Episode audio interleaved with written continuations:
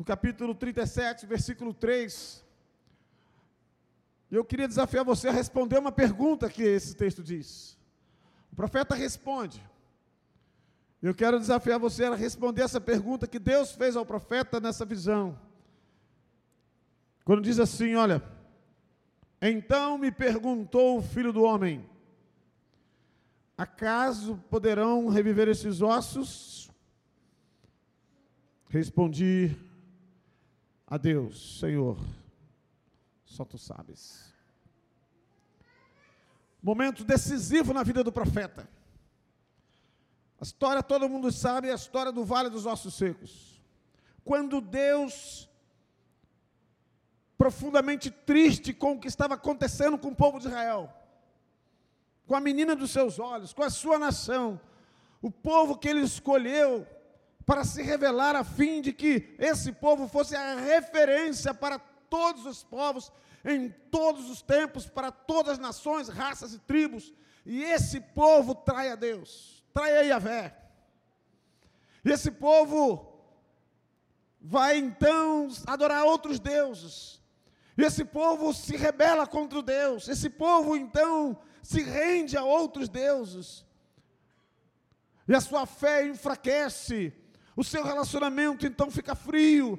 E aí a Bíblia está cheia de histórias como essa de líderes, de povos, que, de gente que estava com Deus e por conta das, dos seus olhos, sentimentos, motivações, vontades, deixaram a Deus.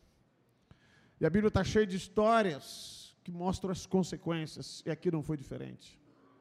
E o povo de Israel, então, cativo agora, vivendo os piores dias da sua vida, vivendo um momento terrível, mas não deixou de ser povo de Deus. Portanto, nós cantamos aqui, né, apesar do frio e outras coisas mais, Deus continua nos amando. Deus também estava amando esse povo. E aí Deus então queria levantar alguém para ser a sua voz profética naquele momento, para ser a sua voz de coração, para ser aquela voz amorosa de Deus, para despertar e trazer o povo de volta, porque Deus não desistiu, nunca desistiu de ninguém.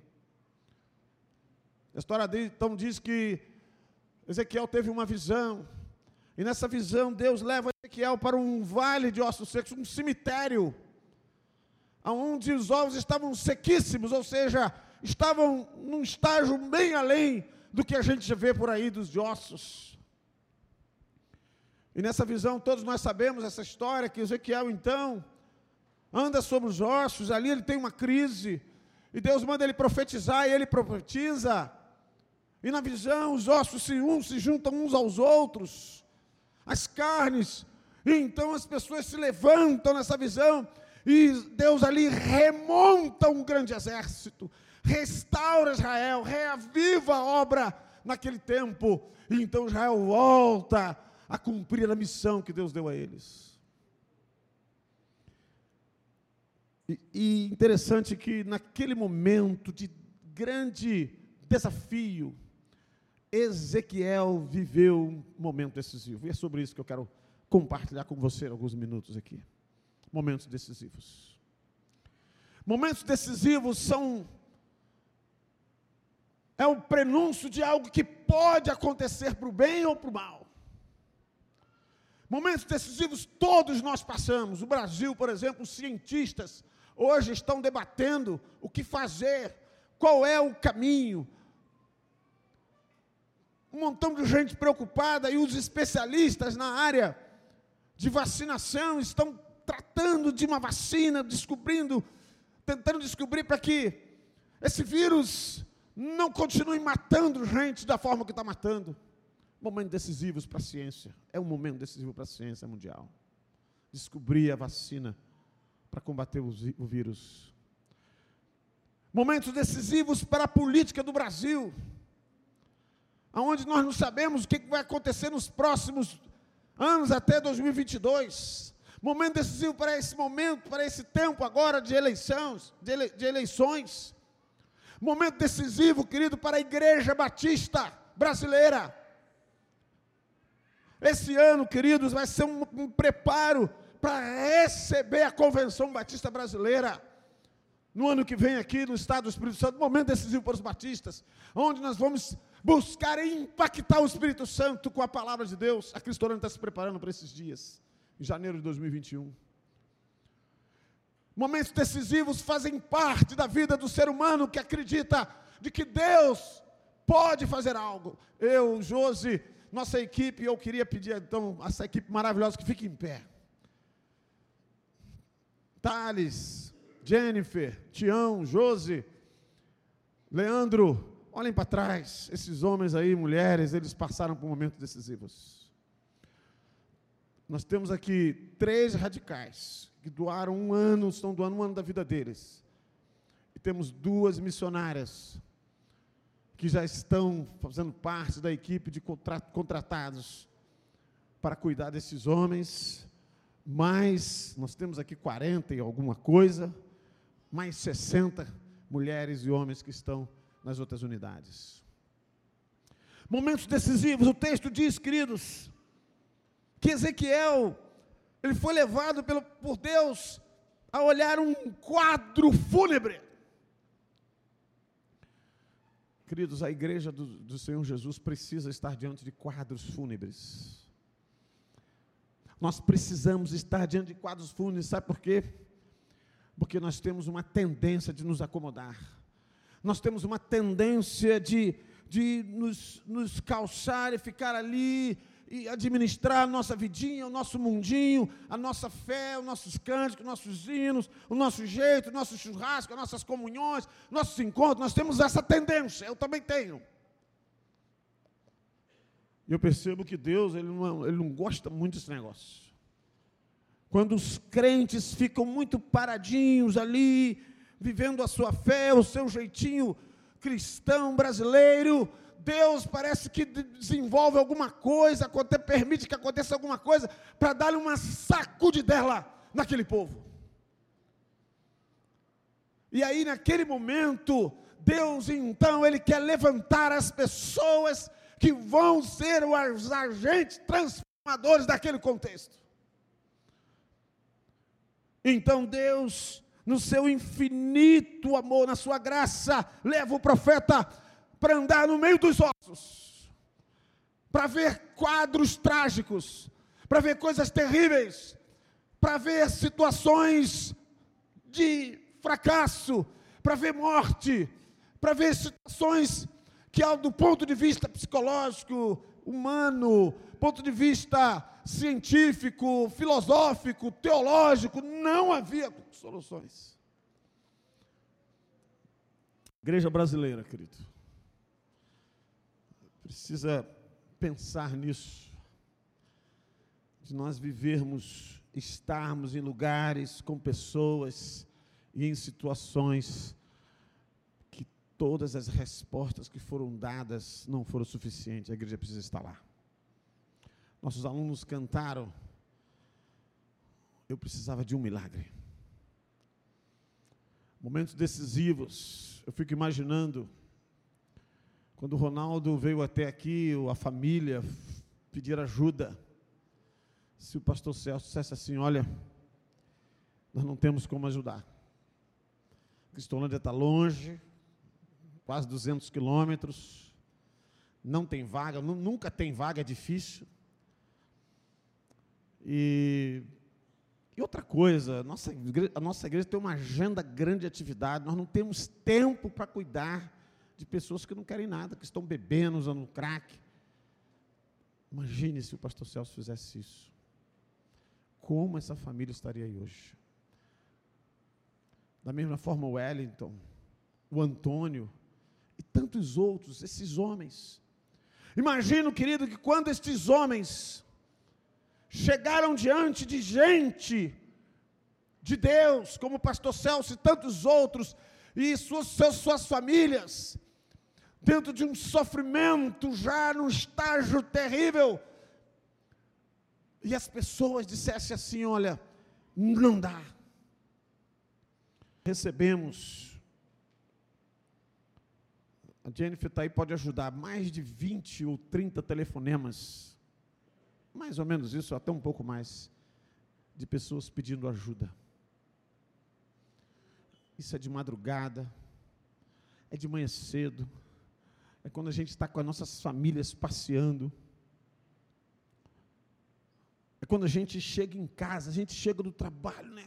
Esgotado.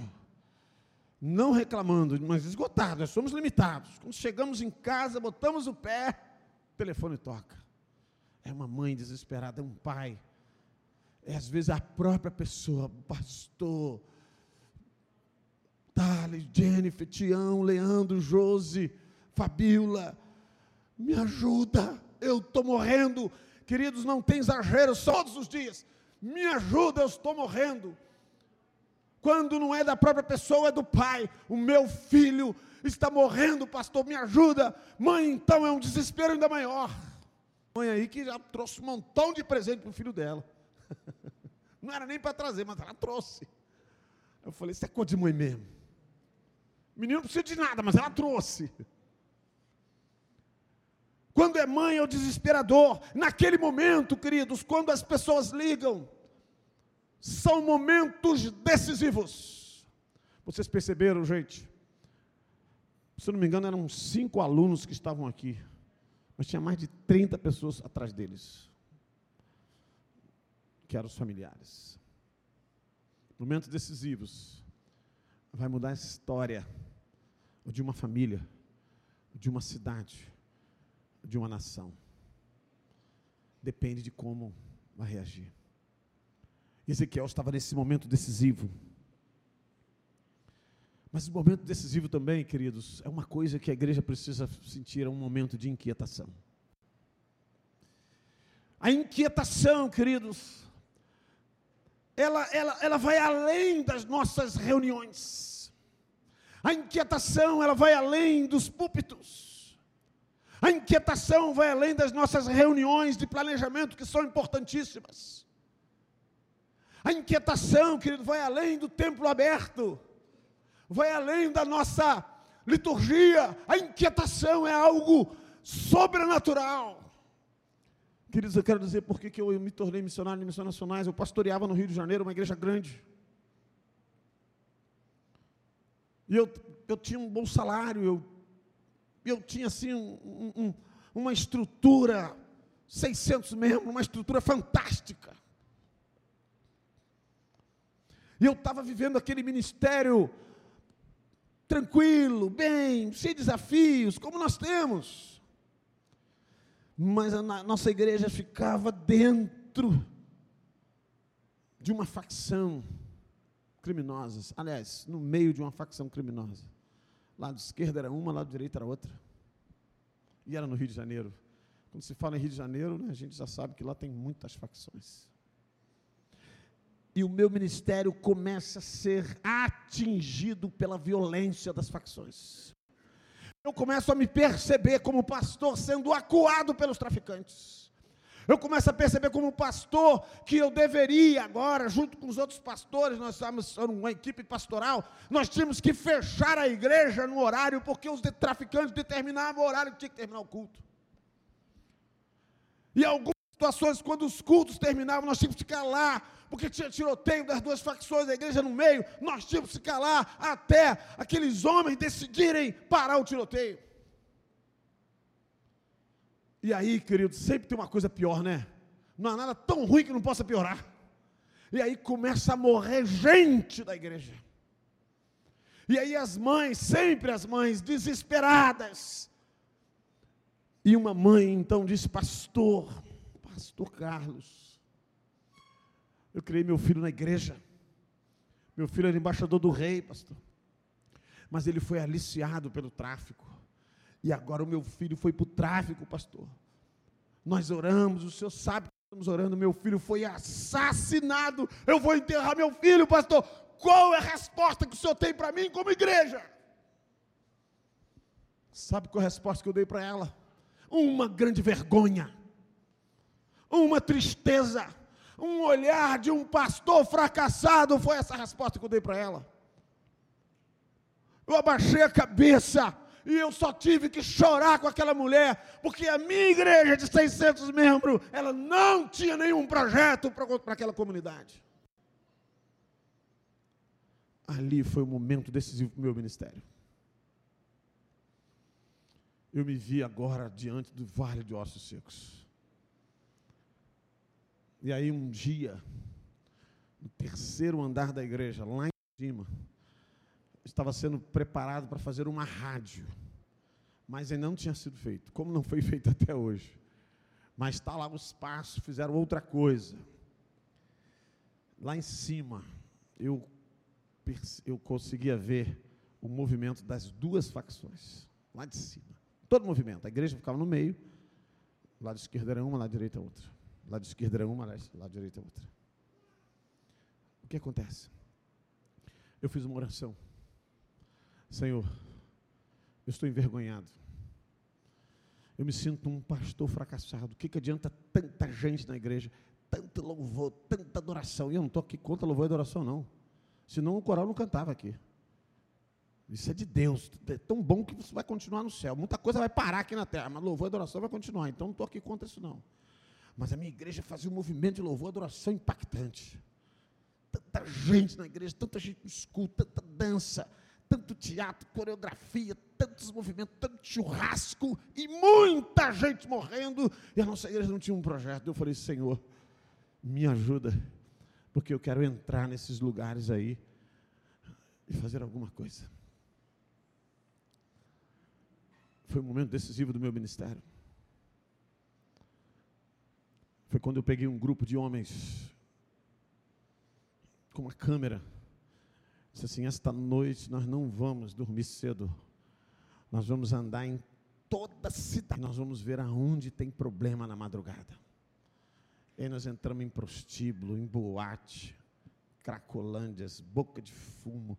Fomos, passamos da delegacia, fomos em hospitais, num hospital chamado Joca, um lugar onde parece uma carnificina. Fomos lá e fomos, e fomos filmando entrevistando as pessoas dizia assim, qual é a sua maior necessidade? Sabe o que, que eu ouvi, queridos? A igreja presente, eu vi isso.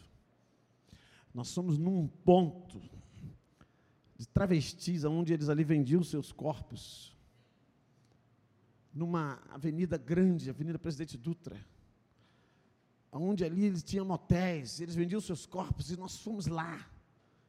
E eu entrevistei os travestis, do ponto de vista da linguagem dele, mulheres lindas, que eram homens transformados. Sabe o que eles diziam? tudo queremos aqui, menos a igreja. Porque a igreja não gosta da gente. E eu voltei para a igreja com esses dados, com essas informações, com esses vídeos. E num culto eu fiz um desafio para a igreja. Eu peguei uma equipe de pessoas. Peguei um pedaço de pau, uma vara, essa grossura assim, uma cartolina e um canetão escrevi, fiz placas assim. Coloquei assim, os problemas sociais. Cada placa era um problema social. Lésbicas era uma placa. Homossexuais eram outras, mesma coisa. Traficantes era outra placa. Hospitais era outra placa. Asilos orfanatos, presídios, cracolândias, e fui colocando só placa problemática. Só problema nas placas. E convoquei 11 pessoas, eram 11 placas. E preguei. Fizemos o um apelo. Na verdade, não foi nem eu que preguei, foi o outro pastor que pregou. Eu era pastor de missões, não era o pastor titular da igreja. E veio, então, o pastor titular pregou. E o apelo foi o seguinte: quantos aqui querem mudar a história de Belfor Roxo? Através. Se você tem dificuldade com homossexual, não tem problema, tem uma placa aqui com os asilos, vem para cá. Se você tem dificuldade com os velhinhos, não tem problema, tem a placa do hospital. Se você tem dificuldade com o hospital, não tem problema, tem a placa do orfanato. Ah, se você não sabe trabalhar com criança, não tem problema, tem a Cracolândia. Ah, se você tem dificuldade com a Cracolândia, não tem problema, tem um presídio. Tinha lugar para todo mundo. Não tinha saída para os membros da igreja, não tinha saída. E tinha, eu não queria, eu não botei essa placa, mas tinha na minha cabeça, quem não quer nada, vem para cá. Essa placa eu não botei para não ofender ninguém. Mas ficou na minha cabeça. Não quer nada essa placa. Na próxima vez que eu fizer, eu vou botar essa placa. A verdade, irmãos, lotou de gente. Mas vinha gente chorando. Eu quero, eu quero trabalhar com os velhinhos. Eu quero ir para Cracolândia. Meu irmãos, foi uma festa aquela noite, aquela manhã. Aí no sábado seguinte fomos para o treinamento. Todo, aí eu fiz esses cursos todos. Eu rodei aí alguns estados fazendo esses cursos. Como trabalhar com essa galera? Eu falei, vou treinar agora. Fomos para o treinamento. Foi gente pra caramba, mas já não foi todo mundo que estava lá. Quando começa a execução, irmãos, 11 pessoas apareceram para a execução. 600 membros, 11 pessoas. Com aquelas 11 pessoas, irmãos, eu vou usar uma expressão aqui bem carioca, nós sacudimos aquelas duas facções. Nós sacudimos. Nós resgatamos, foi muita gente do tráfico. Nós tiramos, foi muita gente da vala que ia morrer. Nós negociamos, foi muita libertação de gente. Eu cheguei a tirar oferta na igreja para libertar um, um, filho de um membro da igreja. Porque aquele, ele não tinha como negociar, era dinheiro mesmo. Pagamos o tráfico. Nós nos tornamos uma referência para os grupos desmarginalizados da igreja. Nossa igreja começa a batizar ex, montão de ex. Nossa igreja começa a ser frequentada por muitas dessas pessoas. E aí, queridos, tanto levar gente na Cristolândia, eu me tornei um missionário de Junta Missões Nacionais. Numa dessa, eu fui desafiado e aí eu estou aí. Mas aconteceu uma coisa comigo, queridos. Eu fiquei inquieto. Pastor Celso, as nossas inquietações matam muita gente. Aliás, nossa acomodação mata muita gente. E as nossas inquietações. Irmãos, eu queria que todos os nossos alunos ficassem em pé, todos. Não, só os nossos alunos, nossos alunos. Só os nossos alunos. Podem sentar, os, só os nossos alunos. Alguns alunos estão sentados familiares. Olhem para a igreja. Olhem para a igreja vocês todos. Eles estão aí porque tinha alguém inquieto. Porque não foi fácil resgatar esses homens. Isso aqui é fruto de gente inquieta.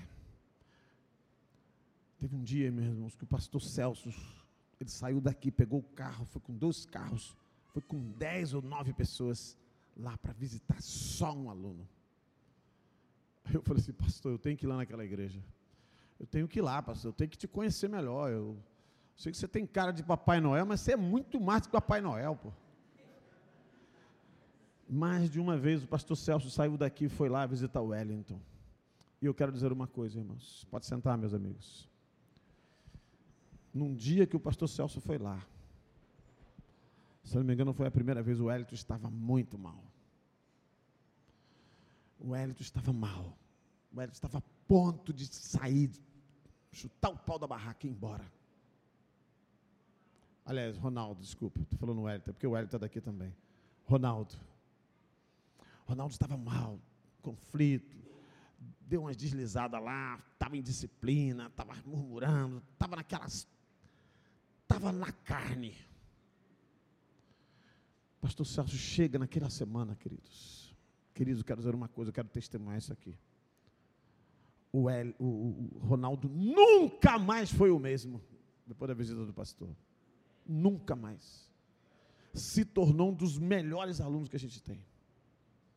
Aquela visita do pastor, irmãos, deu um salto nesse rapaz. Sabe por quê? Sabe o que ele sentiu? Ele se sentiu acolhido pelo seu pastor. Ele se sentiu abraçado pela sua igreja.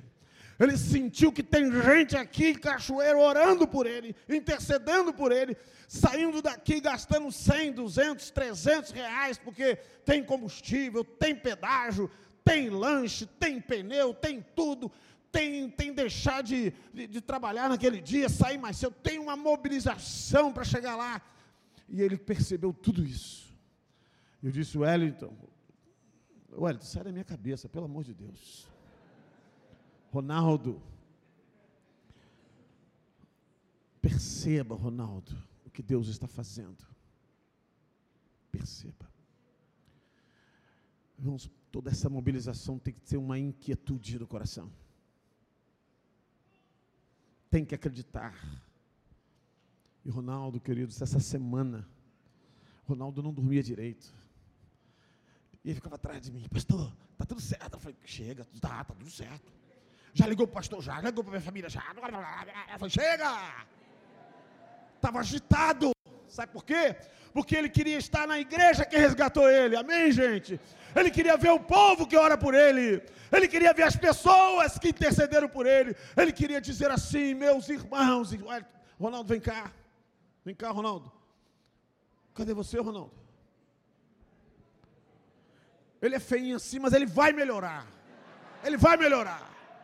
Nós vamos devolver ele melhor. Ele vai tirar essa máscara, pode ter certeza. O que, que você, em dois minutos, pode dizer para essa igreja? Estou é, feliz, né, é, da igreja ter abrido as portas para mim, né, pastor, é, todos vocês da igreja, né, ter abrido as portas para mim. E no mundo que eu estava, eu não conseguia viver mais, entendeu? Eu já estava entregue a, a Satanás. A minha vida estava morta no mundo já.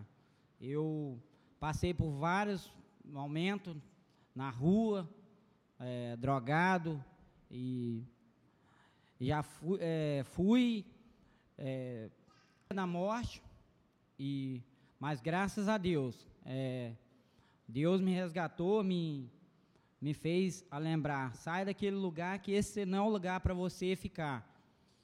E assim veio um, eu saí daquele lugar e, e vim caminhando para outro lugar. Aí o, veio um rapaz que congrega nessa igreja e me fez um convite. Vai na igreja, do, é, você quer ir na igreja do pastor Celso? Eu falei assim, quero, quero conhecer essa igreja. Aí foi logo assim que ele me fez o convite, eu vim, conversei com o pastor Celso. O pastor Celso é uma pessoa muito boa, a, a qual eu quero congregar nessa igreja agora, quero ficar firme na palavra de Deus.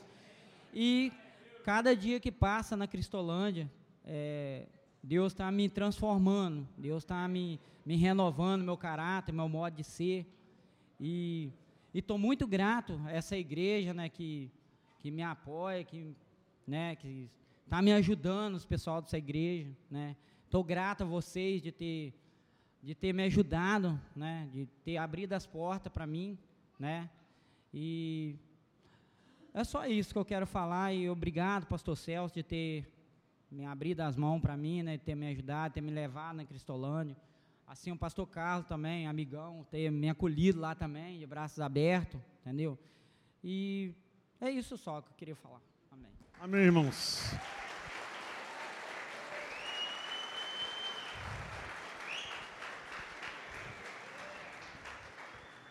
Daqui a alguns meses eu vou soltar essa bomba aqui de volta, tá, gente? Tô brincando, irmãos. A bomba já explodiu. A gente já cuidou. Eu quero terminar com uma pergunta, irmãos.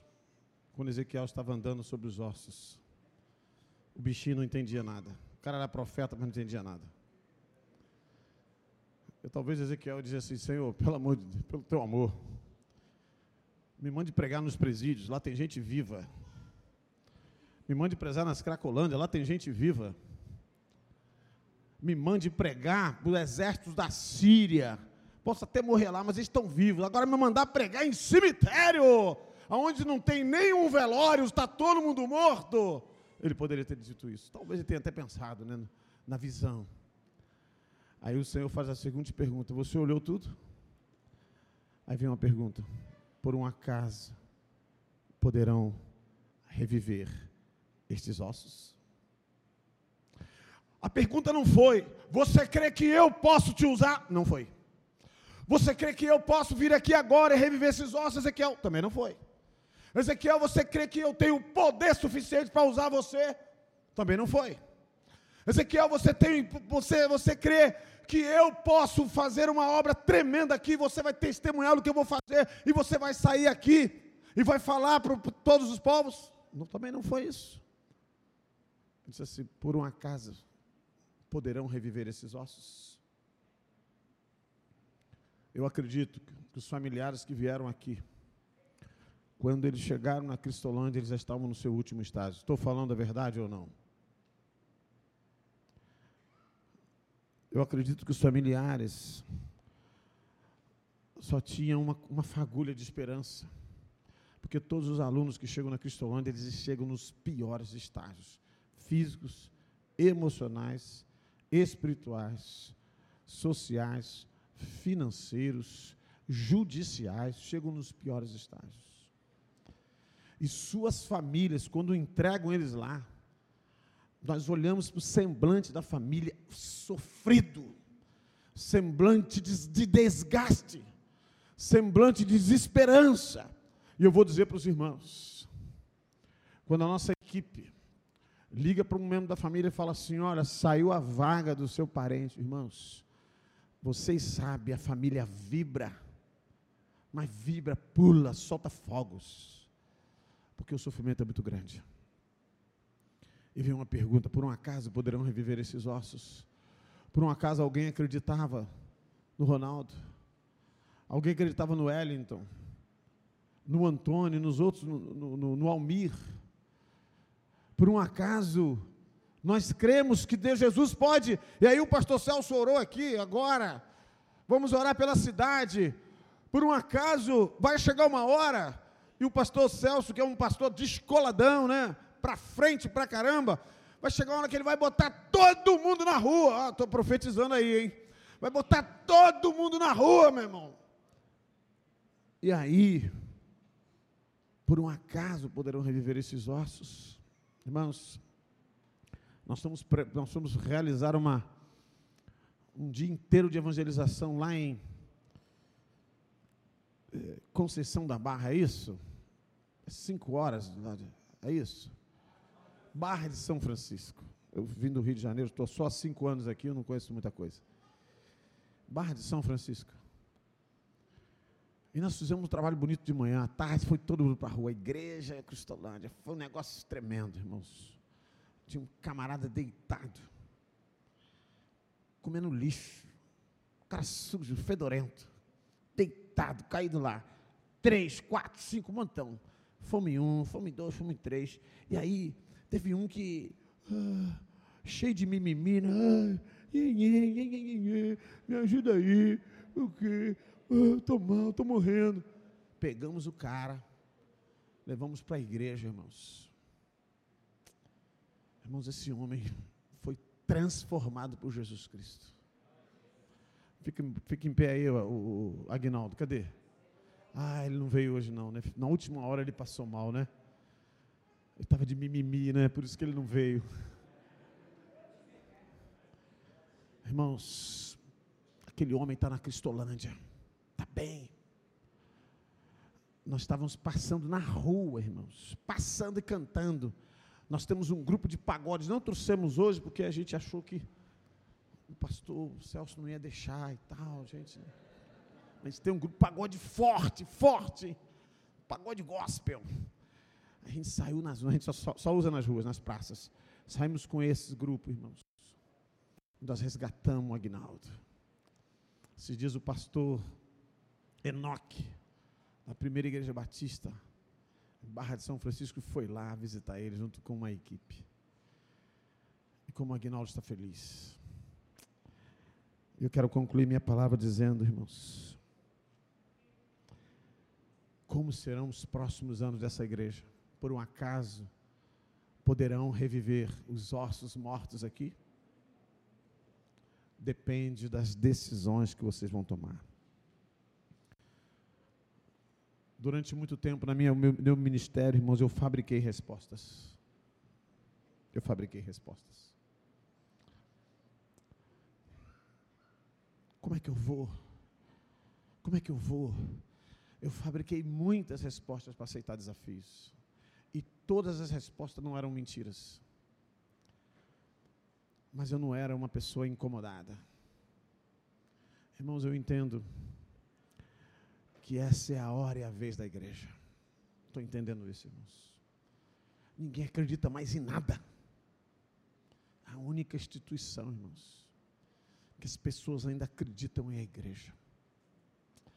E Jesus, irmãos, está fazendo um movimento tão grande através da igreja que, que todo mundo quer falar de Jesus do seu jeito. Até um carnaval agora, tive uma, uma escola de samba, falou, a Mangueira falou de Jesus. Irmãos, eu ouvi uma entrevista de uma nesses grupos carnavalescos, desses escolas de samba, tem aquelas senhoras, né? Aquelas mães de santo, aquelas senhoras antigas, você sabe como é que é, né? Que elas comandam tudo. Esses dias, uma entrevista. Eu vi uma entrevista na televisão.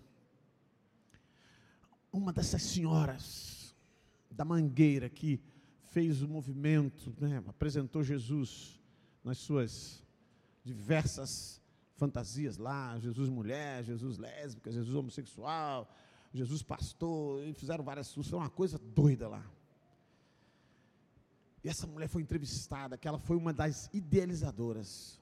Ela disse: sobrou fantasias, sobrou fantasia, porque tem um montão de igreja aqui na Mangueira que estão tirando as pessoas da escola de samba.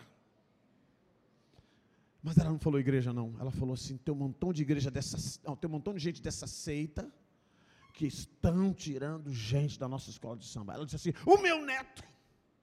O meu neto era porta-bandeira, ele fazia as coisas, meu neto agora está lá tocando nessa seita. Aí eu.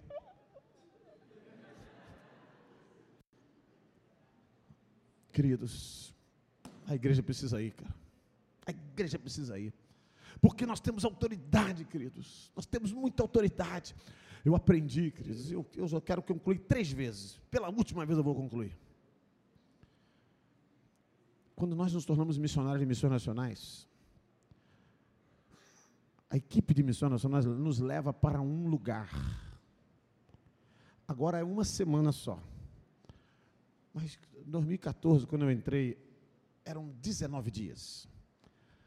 E lá nós ficamos 19 dias numa, um, num sítio, com alojamento, com almoço, tudo, um acampamento. Naqueles 19 dias, nós somos confrontados em todas as áreas da vida, preparando a gente para o campo missionário. Agora é, é, é, agora é de segunda a sexta, a, a domingo, por conta de custos. Mas na minha época, 2014, era, foram 19 dias. Eu e a Josi, minha esposa, fomos. E tem um dia, um dia, que é só de batalha espiritual. É de sete da manhã às sete da noite, 12 horas. Só batalha espiritual.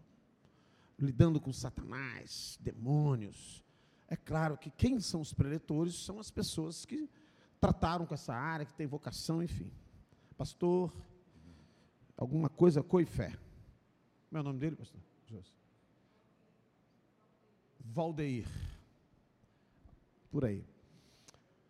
Pastor Valdeir disse uma coisa para a gente: que quando nós estamos no campo missionário, toda a autoridade necessária para aquele momento Deus nos dá. Toda a autoridade. Irmãos, nesses meninos aí, às vezes eles chegam no sítio, lá, os caras chegam com uma marra, mas uma marra. Meu irmão, em três, quatro meses a marra cai. Não é porque a gente é valente, não, porque eles estão dentro do campo missionário. E Cristolândia significa o quê? Eu não ouvi bem? Terra de Cristo. Irmãos, a igreja, nós precisamos, como igreja, entender isso. Sabe por quê, irmãos? Ao longo do tempo, tentaram acabar com a base da igreja. Tentaram diminuir o número de crentes Ainda tem países que matam cristãos. Naquela época matava também, ainda tem países que matam cristãos, matam missionários, explodem a igreja. Mas a gente percebe que cada vez que morre um cristão, nasce um batalhão de crentes. Vocês perceberam isso, irmãos? cada vez que a igreja avança, cada vez que a igreja vai, cada vez que ela se, se coloca como uma agência de ousadia, irmãos, e ela sofre as perseguições, e ela sofre os embates, e ela bate de frente com as filosofias satânicas, ela bate de frente com o mundo. Cada vez que ela faz isso, irmãos, ela tende a crescer, não perder. Não tenha dúvida disso, irmãos. Não tenha dúvida disso. A Cristolândia, irmãos, tem vivido um grande avivamento. Porque as pessoas se rendem, irmãos. Nós passamos o período de carnaval agora. Sexta, sábado, domingo, segunda, terça e quarta. 80, 91 homens dentro do sítio. 91 homens lá. Irmãos, no último dia, todos os alunos estavam rendidos a Jesus Cristo e 32 alunos tomaram a decisão: quero Jesus, quero, quero o batismo. Queremos avivamento, irmãos. Avivamento partirá quando a igreja estiver diante de quadros trágicos e se sentindo profundamente incomodada. Avivamento virá através de olhares, quadros trágicos e um sentimento que traz um desassossego do coração. Uma vez eu botei sete traficantes dentro da sala da MCA. Eu quase apanhei das irmãs da igreja. Coloquei sete traficantes dentro da sala da MCA para dormir seis dias. Pastor, o senhor é louco. Pastor, nós acabamos de pintar a sala, pastor. Ela está lilás, está linda. Pastor, tem flores, colocamos piso, pastor. Pastor, o senhor não tem ideia do quanto foram nossas campanhas de cantina. vendemos nosso bazar para montar essa sala para iniciar. O senhor me bota sete vagabundos aqui dentro. Falei, então vou mandar tudo para tua casa. Então deixa aí, pastor. Naquela semana, irmãos, naquela semana, sabe o que aconteceu? Eu falei, minha irmã, vem cá a irmã vai mobilizar uma cantina, aliás, uma cozinha. A irmã vai mobilizar comida. A irmã vai mobilizar com a MCA, sabe, roupa, calçado, colchão. A irmã vai me ajudar a mobilizar a igreja, porque nós vamos cuidar desses sete homens, porque nós vamos mandar eles para Cristolândia quando sair a vaga. Meus irmãos, aquela mulher aceitou o desafio. Irmãos, foi um grande avivamento naquela semana na igreja. Até salão de beleza montado dentro da igreja, fazer, a unha dos traficantes. Imagina as irmãs da igreja fazendo cabelo, unha dos traficantes, os caras tudo felizes da vida, comida pra caramba, tinha colchão, tinha cama, tinha tudo, tinha ping-pong, tinha videogame, tinha tudo. E sabe quem cuidava deles durante sete dias? Foram os embaixadores do rei. Os embaixadores do rei iam de madrugada para a igreja, ficava com eles, claro, com responsáveis. E sabe o que aconteceu, irmão? Naquela semana a igreja viveu um grande avivamento. E quando nós levamos eles para Cristolândia, eu falei assim: eu preciso de cinco carros. Apareceu mais de dez. E o pior, irmãos, eles entraram no carro, indo para Cristolândia, quando estavam indo para Cristolândia da igreja. Ah, tchau, tchau, vamos visitar vocês, tá? Os irmãos que não queriam, estavam todos impactados, porque descobriram que podem reviver ossos mortos. Eu quero convidar o coral. Nós vamos cantar uma canção. Só essa. Pode levar outra, por favor. eu quero fazer um desafio aqui.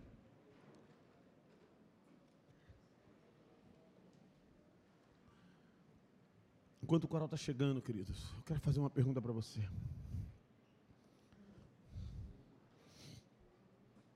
Quantas pessoas aqui estão incomodadas com esse Brasil? Eu estou. Você está incomodado com o Brasil? Ou você está gostando desse Brasil? Que país maravilhoso! Quantos aqui estão preocupados com a coronavírus? Levanta a mão aí, pode falar. Ah, não, pastor, eu estou tranquilo.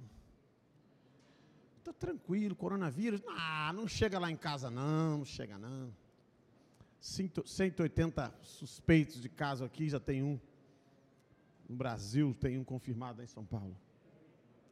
Queridos, coronavírus, cocaína, crack, maconha, é fichinha para Jesus. é fichinha para Jesus. Se você está incomodado, querido, eu quero fazer um desafio para você. Pastor Celso, vem aqui na frente, por favor. Eu quero terminar minha palavra com esse desafio.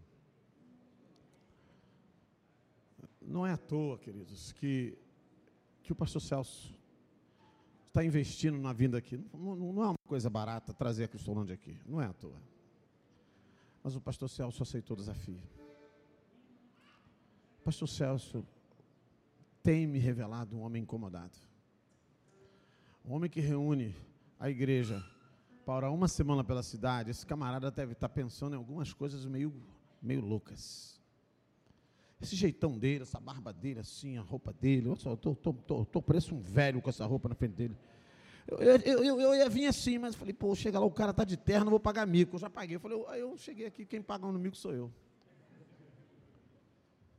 Eu imagino que esse pastor aqui é descoladão. Eu imagino que esse pastor fala a linguagem do povo. Sim ou não, gente?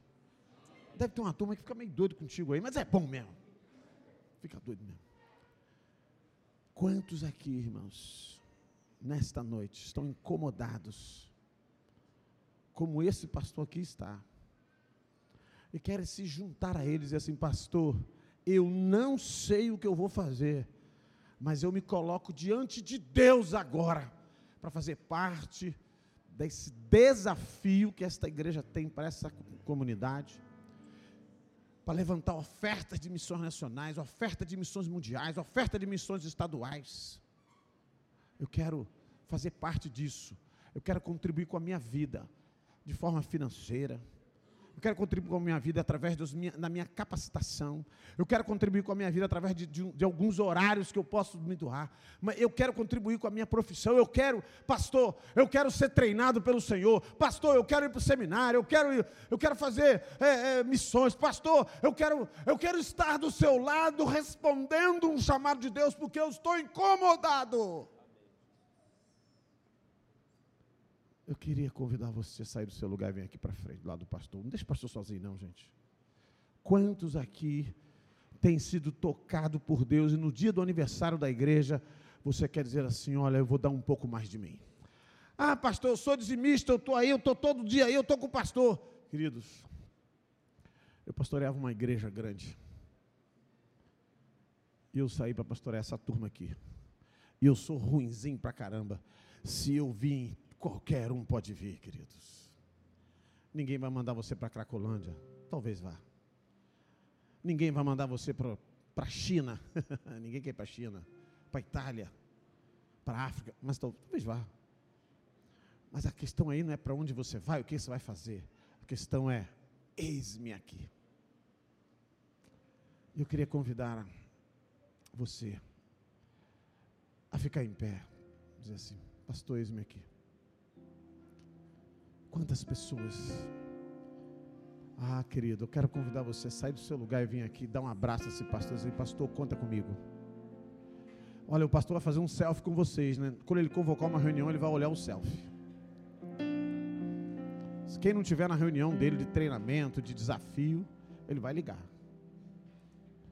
Eu costumo anotar o nome de todo mundo. Depois eu vou na casa de todo mundo. Lembra daquele dia? Cadê você? Sai do seu lugar, vem aqui, dê um abraço no seu pastor. Pode chegar para cá. A filha é grande, né? Senão a gente vai. Chega para cá, depois você dá um beijo nele, fica do lado dele, né? Depois você puxa a barba dele, né? mete a tesoura, faz qualquer coisa. Mas venha para cá, para perto. Na verdade, você não está atendendo o desafio do pastor, você sabe disso. Por que, que eu coloquei o pastor aqui? Porque o pastor que lidera a visão de Deus aqui nessa igreja. Se você quiser fazer alguma coisa sem consultar um pastor, gente, você vai ficar sozinho.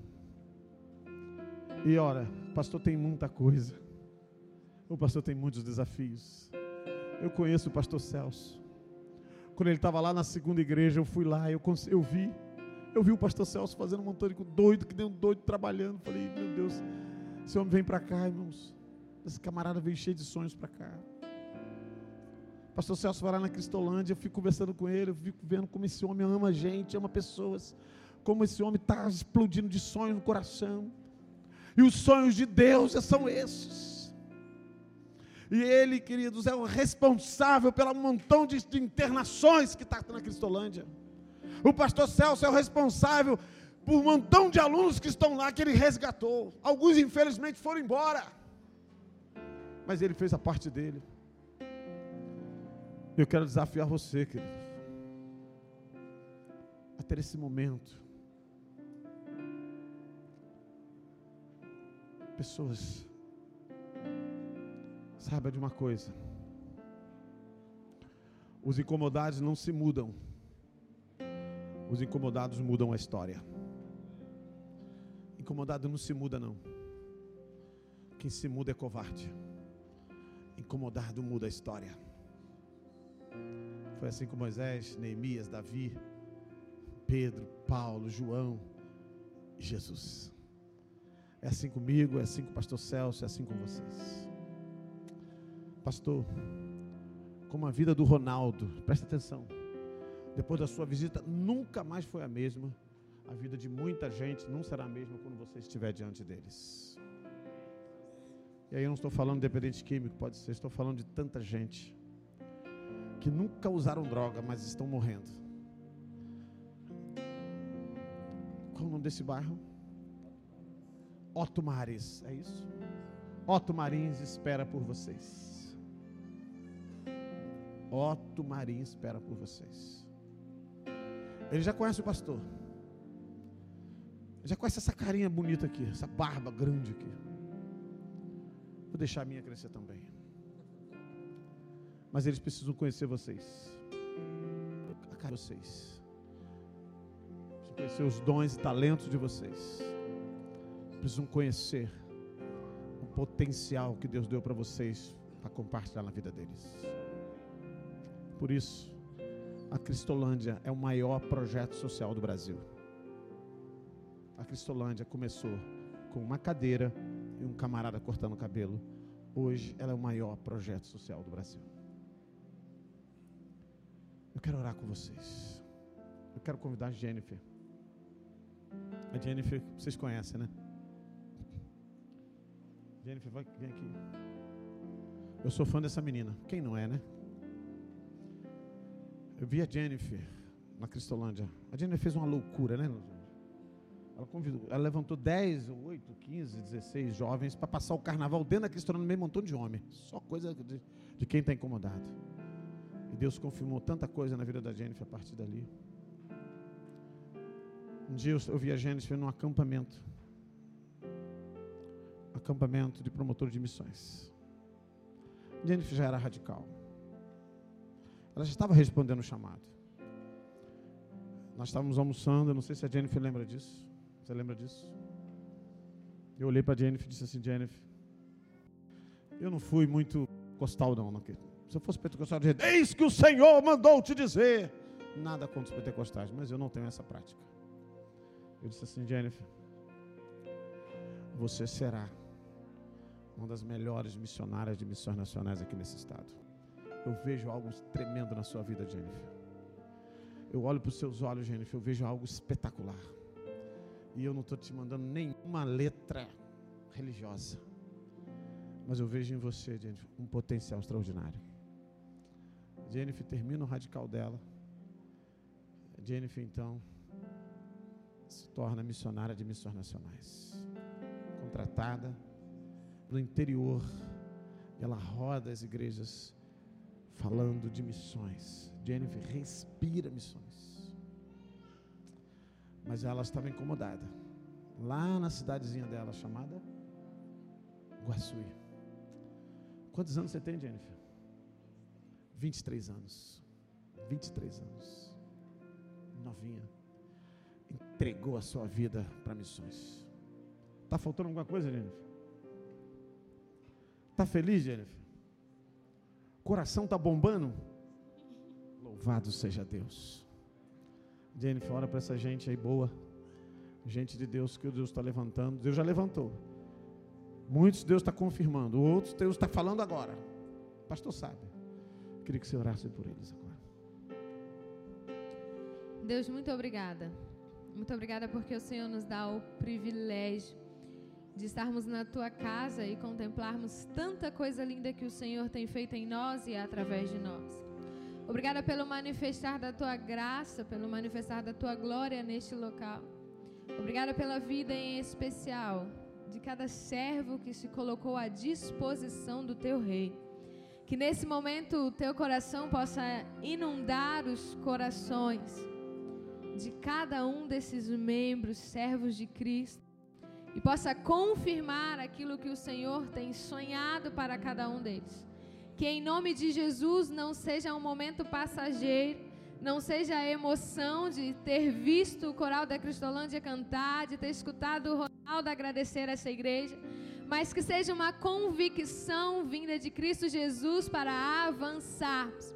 Muito obrigada pela vida do pastor Celso, que não mede esforços para a multiplicação do teu reino, mas nós sabemos que quando nós estamos juntos, nós não apenas vamos mais longe, mas nós vamos mais rápido.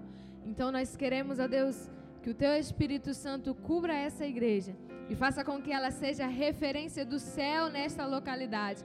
Assim como também a congregação lá no bairro Zumbi seja referência do céu naquela localidade através do pastor Nicolas e Jéssica.